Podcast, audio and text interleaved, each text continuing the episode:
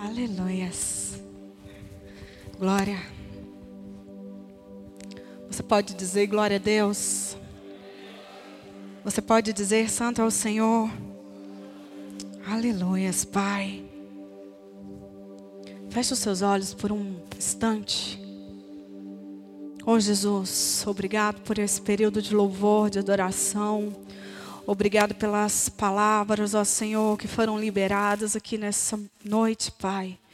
Obrigada pelos direcionamentos que já foram feitos, ó Pai, aos nossos corações. Obrigado, Jesus, pela tua presença, Pai. Ó Espírito Santo, obrigado pela tua presença. Que os nossos corações sejam terra férteis nessa noite, Pai. Que a semente venha germinar, Pai, venha dar frutos, Jesus. Que nós venhamos ser conduzidos, ó Pai, a um lugar, a um lugar um pouco mais perto de Ti, Senhor. Que nós venhamos exalar o Teu cheiro, Jesus. Que nós venhamos transparecer a Tua vontade. Que nós venhamos brilhar o brilho do Espírito Santo do Senhor, Jesus. Que nós venhamos ser sal, Pai. Que nós venhamos ser sim luz, Jesus. Que nada, Pai, nada nos impeça de proclamar a tua glória, que nada nos impeça de espalhar o teu amor, que nada nos impeça, ó Senhor, de espalhar o teu reino, Jesus. Que os nossos corações, Pai, estejam firmados em ti, Jesus. Em nome do Senhor. Aleluias, Pai. Tu és lindo, Deus. Quão bom é estar na casa do Senhor, estar na presença do Senhor. Quão bom é ser cuidado pelo Senhor, ser direcionado por Ele, amém? Você se alegra com isso? O que seria de nós sem a presença? O que seria de nós sem o Espírito Santo? O que seria de nós se o Senhor não tivesse nos alcançado? Nessa noite, nós vamos compartilhar um pouco mais da palavra. Nós temos a mensagem que diz: Eu sou o Senhor e não mudo. E quando nós entendemos isso por si só, já vira uma chave em nós. Quando nós entendemos essa frase por si só, ela já estabelece muitas coisas nas nossas vidas, amém? Aleluias. Nós vamos começar lendo algumas passagens, amém? Vamos abrir primeiro lá em Êxodo 3. Êxodo 3, 13. Aleluias, Deus. Oh, glória.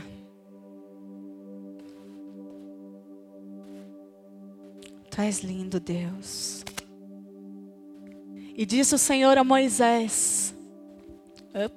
Moisés perguntou: quando eu chegar diante dos israelitas e lhes disser: O Deus dos seus antepassados me enviou a vocês, e eles me perguntarem: Qual o nome dele? Que lhes direi? Disse Deus a Moisés: Eu sou o que sou. O Senhor é. Isso basta nas nossas vidas. O Senhor, Ele é. Amém? Vamos pular lá para Lucas 2.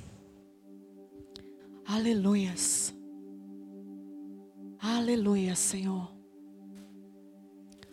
Lucas 2, no versículo 49.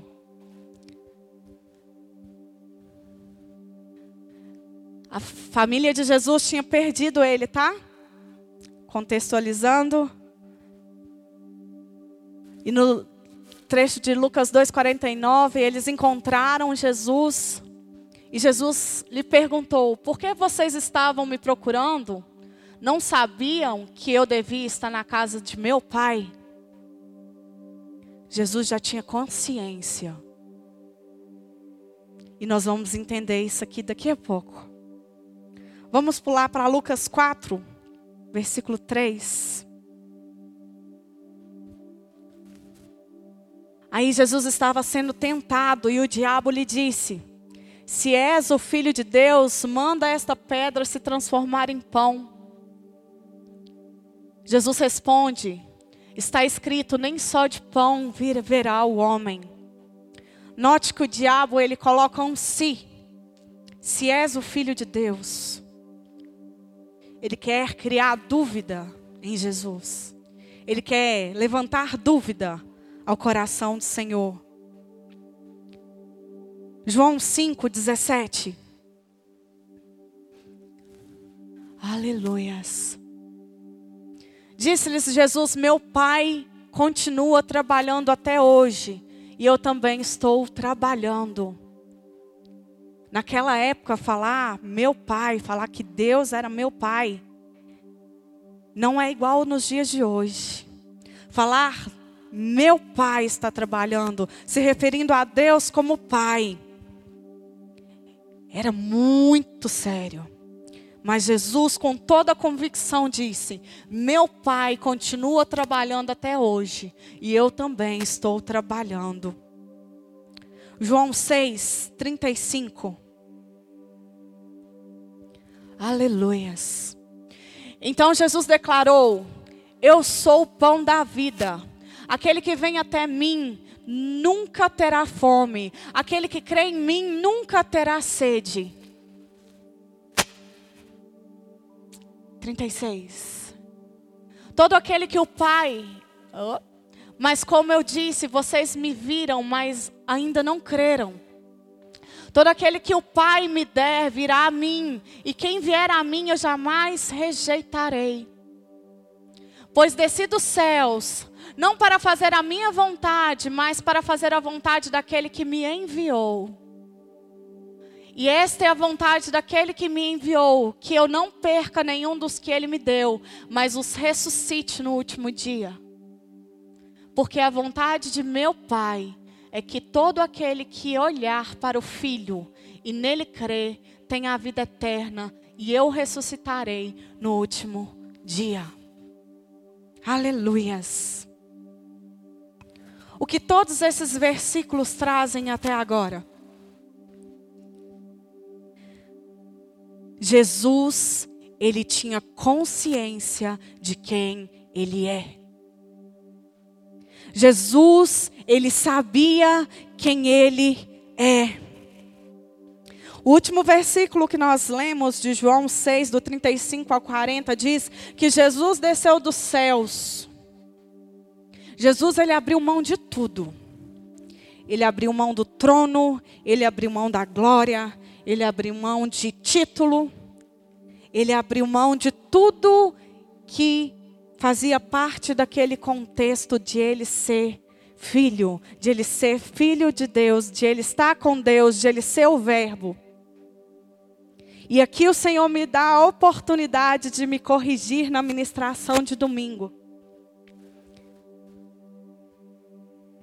Jesus, quando ele desceu dos céus e ele veio em carne, para nos ensinar como andar, para nos ensinar como caminhar, para nos ensinar como nos portar. Porque Deus tinha dado os dez mandamentos e a lei é perfeita, amém? Mas nós entendemos tudo errado. Foi necessário que Jesus viesse, Jesus abrisse mão de tudo, exceto uma coisa. Jesus não abriu mão da sua santidade, porque ele sabia quem ele era. Jesus abriu mão de tudo quando ele desceu do céu. Ele andou como homem, ele se vestiu como homem, ele comeu como homem. Ele fez todas as necessidades e passou por todas as situações que um homem passa nesse sistema, nesse mundo mas ele não abriu mão da sua santidade, porque é quem ele é. Não tem como tirar a santidade do Senhor, mesmo ele se fazendo homem, não tem como tirar a santidade do Senhor, porque é quem ele é. É o caráter dele, ele é santo. Nada nessa terra foi capaz de tirar isso do Senhor. O diabo tentou levantar dúvida se tu és o filho de Deus. O se é dúvida. Quantas vezes você passou por uma situação e alguém falou, e se? Aí você pensou no seu coração, é, e se? E se não, meu irmão? É.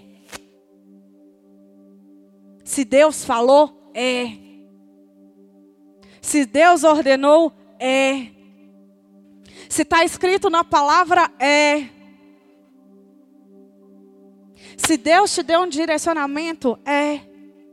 Não é se. Mas e se for coisa da minha cabeça? O Espírito testifica quando é do Senhor. O Espírito fala, ele grita, ele nos consome, ele nos completa, ele queima dentro de nós quando a palavra vem da parte do Senhor. Não há dúvida, ele é.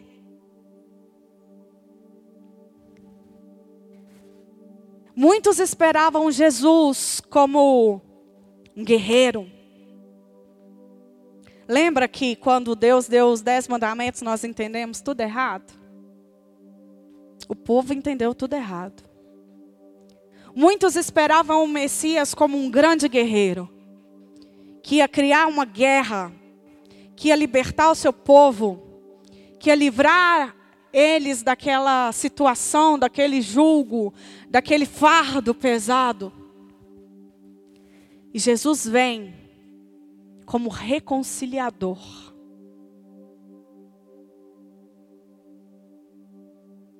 Jesus não veio para guerrear a guerra que muitos esperavam.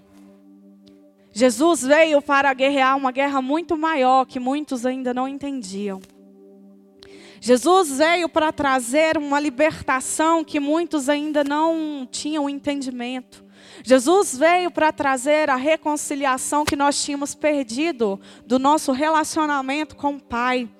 Jesus ele veio trazer de volta, nos trazer de volta para perto do Senhor, porque nós tínhamos nos afastado. Porque o Senhor, ele é o eu sou. Ele não muda. Ele está no mesmo lugar. Ele opera as mesmas maravilhas. Ele faz os mesmos sinais. Ele tem o mesmo poder. Ele tem a mesma majestade. Ele tem a mesma honra. Ele tem a mesma glória. Ele ainda é Senhor no céu e na terra. Mas nós tínhamos nos afastado do Senhor. E Jesus veio para nos reconciliar. Jesus veio para nos trazer de volta. João 4, 6. João 14, 6. João 14, 6 diz: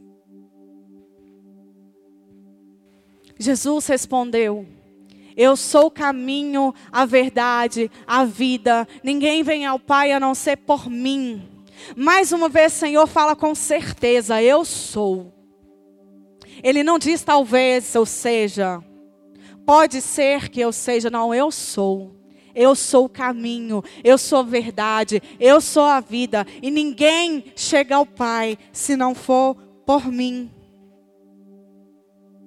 Jesus não mudou de opinião. Jesus não mudou devido às circunstâncias. Jesus não mudou devido à opressão. Jesus não mudou de, devido àquele sistema que ele encontrou ali.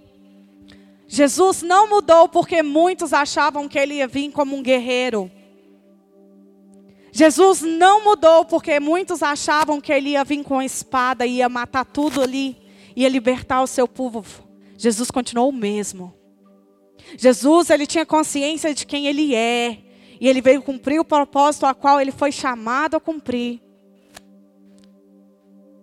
Mesmo quando dos seus duvidaram por um instante, porque lá em Mateus 11, do 1 ao 6, João Batista manda os discípulos dele perguntarem.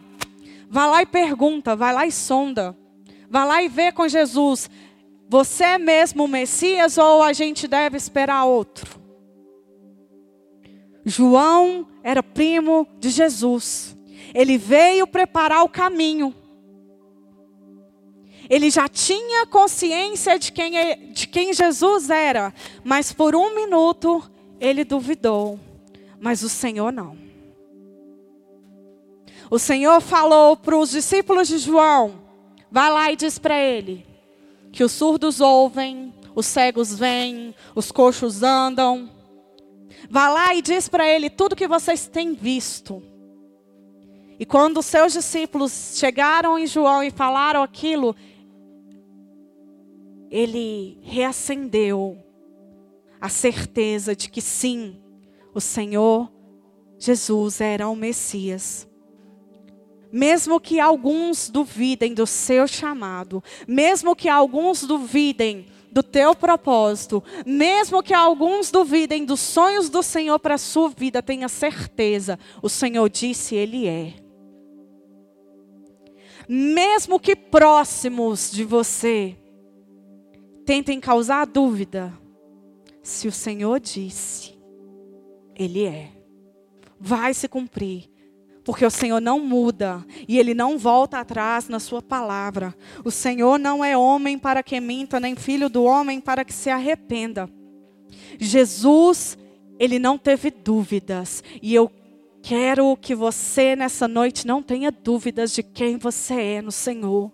Que você não tenha dúvida do chamado do Senhor para a sua vida. Que você não tenha dúvidas do propósito do Senhor para a sua vida que você não tenha dúvida que você está aqui nessa noite não é por acaso. É porque o Senhor tem propósito. O Senhor, ele é intencional. Tudo o que ele faz tem um propósito. E nós devemos ser como o Senhor. Nós devemos seguir os caminhos do Senhor. Mesmo estando ali em circunstâncias que muitos achavam que Jesus ia vir para sentar com os altos sacerdotes. Seria o maior ali na visão deles, porque ele é. Mas de uma forma diferente.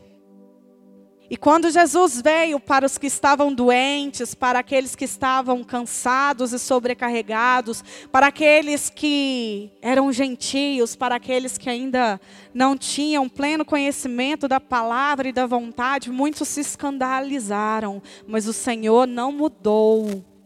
O Senhor, ele permaneceu firme no propósito para qual ele foi chamado. Mesmo que você esteja no meio de circunstâncias, entenda, no meio de amigos, não mude quem você é.